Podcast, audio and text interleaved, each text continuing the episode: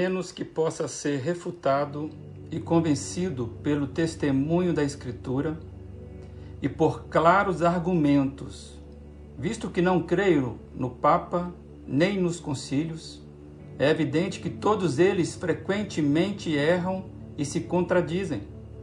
Estou conquistado pela Santa Escritura, citada por mim, minha consciência está cativa à palavra de Deus. Não posso e não me retratarei, pois é inseguro e perigoso fazer algo contra a consciência.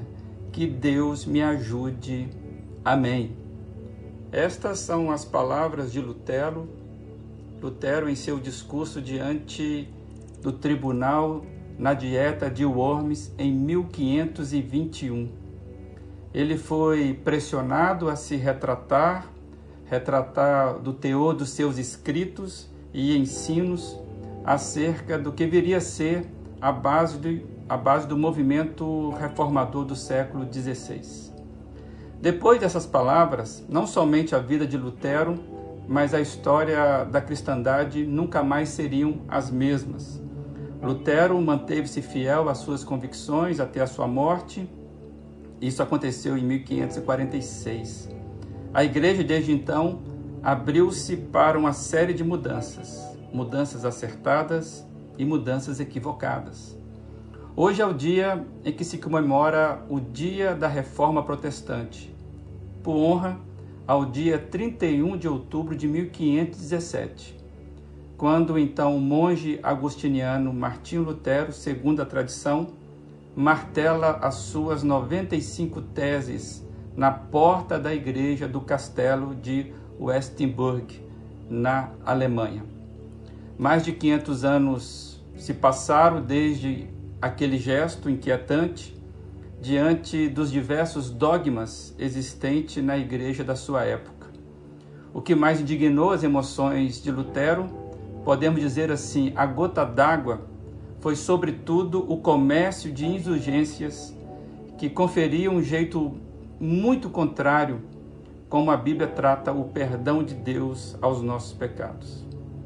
Desta indignação inicial surgiram os diversos pontos que ficaram resumidos nos conhecidos cinco solas, né? o somente, somente a fé, somente a graça, somente a Escritura, somente Cristo e glória somente a Deus.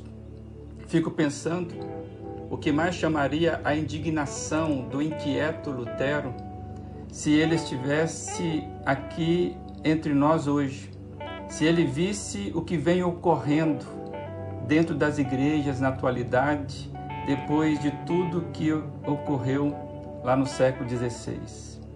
Líderes superpoderosos que se colocam como ungidos de Deus, templos suntuosos com as suas liturgias voltadas para a satisfação do homem, uso de adereços que prometem milagres e bênçãos, lenços ungidos, copo de água, mantos, espada, arco, vestes sacerdotais, orações fortes para quebrar maldições. É, me parece que a idolatria mantém muitos disfarces. E o uso do dízimos e ofertas como meio de troca para as bênçãos divinas. O uso político partidário dos púlpitos, altares, liturgias e microfones. Líderes falando, falando em nome de Deus coisas que contrariam a própria Escritura o analfabetismo bíblico, as ausências de conversões dentro da igreja. Bem, imagino que tudo isso traria arrepios aos ideais dos primeiros reformadores. Mas, como diz o princípio próprio do movimento reformador, uma igreja precisa estar sempre se reformando. Assim é toda boa reforma, como diz a palavra de Deus. Estou convencido de que aquele que começou a boa obra em vocês vai completá-la até o dia de Cristo.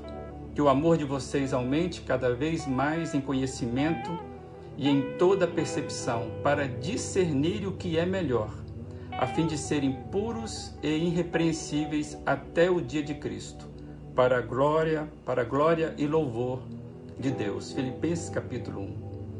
Que o dia de hoje seja para nos fazer refletir sobre o que temos feito, sobre o que temos vivido do que chamamos de vida cristã.